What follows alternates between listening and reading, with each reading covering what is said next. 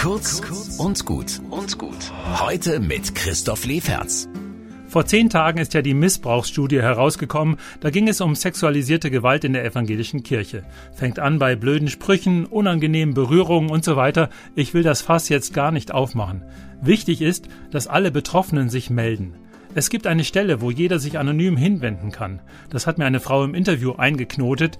Sie bringt nämlich jetzt Gemeinden bei, wie man Missbrauch vorbeugen kann. Und sie hat da viele Erfahrung, weil sie früher bei der evangelischen Jugend war. Die sind da schon viel länger wach als die Erwachsenenkirche. Die Expertin hat mich gebeten, sagt den Leuten in Podcast und Radio, dass sie sich melden sollen. Meldet euch, wenn ihr irgendetwas Blödes in Richtung sexualisierter Gewalt erlebt habt oder mitbekommen habt. Und auch wenn es lange her ist, sie sagt, das ist wichtig, dass dieses Schweigen aufhört, denn oft ist man nicht die einzige Betroffene. Und sie sagt, inzwischen will die Kirche aufklären, inzwischen gibt es anonyme Meldestellen, wir können was ändern. Alle wichtigen Infos, auch die Studie, findet man unter aktiv gegen Missbrauch-elkb.de.